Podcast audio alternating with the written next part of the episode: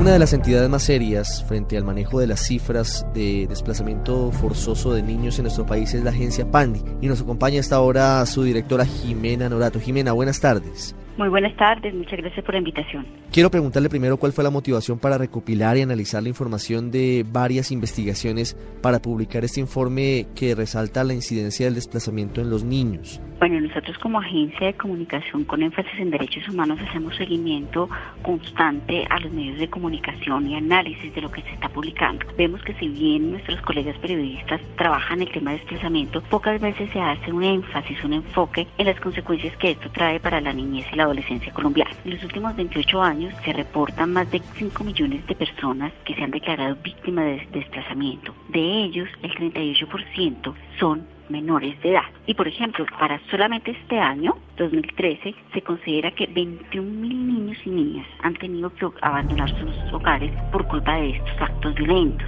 Muy preocupante que el 69% de estos niños se encuentran entre los 0 y los 12 años. O sea, tenemos un grupo muy alto en su primera infancia y son altamente vulnerables a cualquier tipo de enfermedad, de agresión, de abandono, y porque son los más pequeños. Luego tenemos el grupo de los seis en adelante que inmediatamente van a perder su escolaridad y van a tener toda una cadena de derechos vulnerados. Entonces un niño o una niña que son obligados a desplazarse pueden perder a uno de sus dos padres. Uno porque ya fue asesinado, dos porque por lo general el padre, el varón, dice yo me quedo en la finca para cuidar la tierrita. Entonces le dice a la mamá váyase con los niños. Pierden el derecho a su hogar, a ir a su escuela, a la salud, a la recreación, a la protección y vienen absolutamente indefensos a las partes periféricas de las ciudades donde pueden ser víctimas de muchísimas vulneraciones. Son muchos, por supuesto, pero quiero que enumeremos los riesgos que corren los menores de edad que salen de su hogar por la violencia y deben desplazarse a otras regiones. Si uno lo piensa, estos chiquitos llegan y su papá y su mamá no tienen trabajo. Entonces, mientras hacen el papeleo interminable que les exige el Estado para poder ser declarados víctimas de desplazamiento y recibir un subsidio, que además tampoco es muy alentador, ¿qué hace el papá y la mamá? Trabajar en la calle, de pronto mendigar. ¿Y qué hace el niño? Los acompaña. ¿O qué hace el niño? Se queda solo en cualquier parte donde hayan podido conseguir o una piecita o alguien los dejó quedarse en esa casa.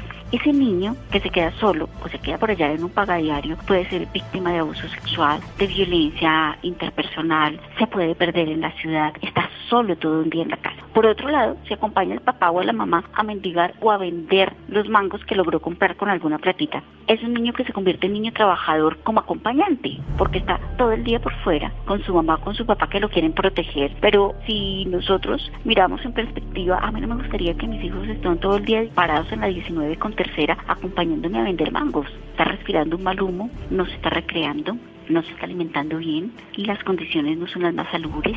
Entonces son niños que entran en una cadena de vulneración muy grande. Generalmente los niños son desplazados con sus familias. ¿Qué otras dificultades afrontan estos grupos de personas cuando llegan a sitios distintos al de origen? ¿En qué deben enfocarse las autoridades y el gobierno para brindarles apoyo fundamentalmente a los niños? El primero es haber perdido la protección de su hogar, de su familia y de su primer entorno y llegar a entornos hostiles. La segunda gran dificultad es que cuando las personas son desplazadas, lo último que empiezan en, empacar es el registro civil, la cédula, etcétera. Entonces, ni siquiera conocen sus derechos a ser asistidos por el Estado, por lo cual quedan en una situación a veces de mucho abandono. Si logran hacer todos los papeles y ya les dan el subsidio, entran al colegio.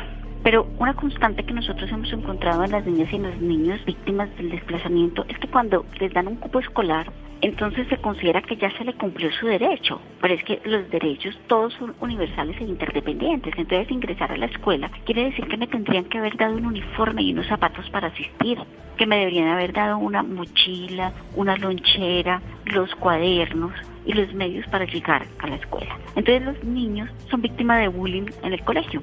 Son los feos, son los mal vestidos, muchas veces son niños que no habían estado antes escolarizados por estar en zonas rurales y donde está el programa, por ejemplo, de atención especializada de refuerzo escolar para nivelarlos no los hay. Entonces tienen que ser programas integrales que respondan por los niños y por las niñas. La situación de desplazamiento lleva a que haya tragedias sociales. Entonces, por un lado lo saca la guerrilla, por otro lado lo saca la violencia intrafamiliar, por otro lado lo saca el abuso sexual. Obviamente es un tema traumático, pero ¿cómo hace el Estado para evitar mayores dificultades en el desarrollo de estos menores de edad?